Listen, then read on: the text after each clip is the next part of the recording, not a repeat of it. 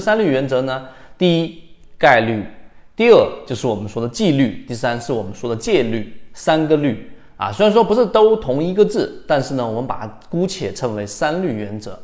第一个就是我们所说的概率，对吧？我们都知道，我们的交易一定是跟大盘息息相关的。那我们之前说，对于灰色区域，我们要有信仰；对于大盘，一定是最重视的问题之一。如果你现在交易是可以做到完全不看大盘的，或者说这个说我几乎都不怎么看盘面，连判断都不用判断，我就去买股票，我就去交易，那我们可以确切的告诉给你，圈子里面可以明确的说，那可能百分之九十以上，甚至百分之九十五以上，你都是亏损的。所以大盘跟个股的标的，有时候我们是对的模式，有时候我对的方向，那在这种情况之下，大盘不配合。或者说跟这个大盘的节奏不是这种类型的标的，你去做，你的概率就会非常非常低。所以呢，我们现在再回到盘面说概率这个问题，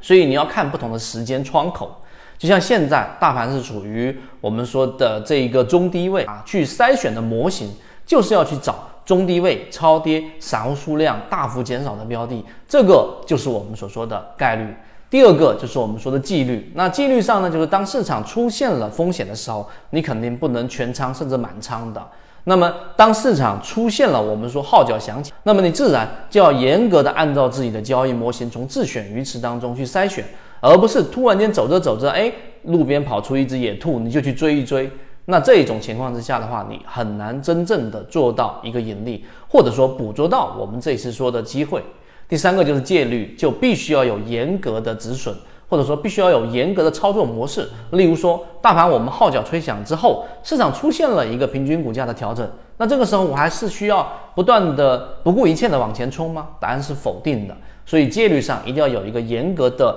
叫止损，可能只是大家理解在个股上的，我认为止损应该是在模式上也是一样，仓位上也是一样。原来可能号角响起的时候，我仓位是八成、九成，但是当市场出现问题，虽然说现在没跌，我可能还是会把仓位调整到三成、两成，甚至一成。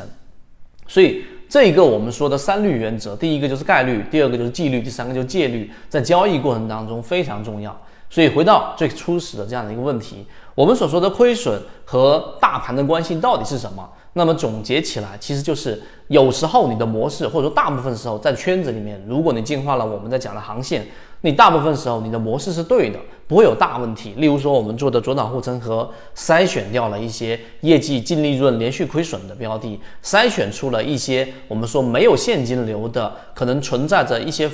很强负债的上市公司，我们把它筛选出去。那么这个模式是对的。第二个就是看大盘线对不对？这个对不对？分两个角度，就是现在大盘能操作还是不能操作？你的仓位对不对？第二个就现在的大盘和你的模型对不对？那刚才我讲那个模型是适合现在的。那如果现在你去非要去做创新高的标的，你非要去做那些连续高控盘已经涨了百分之三百甚至百分之两百的，那么这种情况之下，它不符合现在的模式，所以我们把它剔除出去。所以风险或者说亏损跟大盘的关系，实际上就是你要在。大盘考虑的因素占比非常大权重之下，才去决定自己是以什么样的仓位买什么样类型的个股，而不是在这个地方你去无论是什么样的仓位去买自己喜欢的模型的标的，那么最终你总是找不到问题。哎呀，我这个模型没问题啊，我买的这个标的也没问题，为什么偏偏现在就是亏损了呢？我之前还做得好好的，可能你没想到问题出在大盘上面。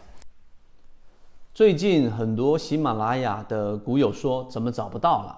啊，如何才能找到我的完整专栏？这里简单给大家说一下，我们现在用的是 SD 八幺八幺二，欢迎加入圈子，系统进化。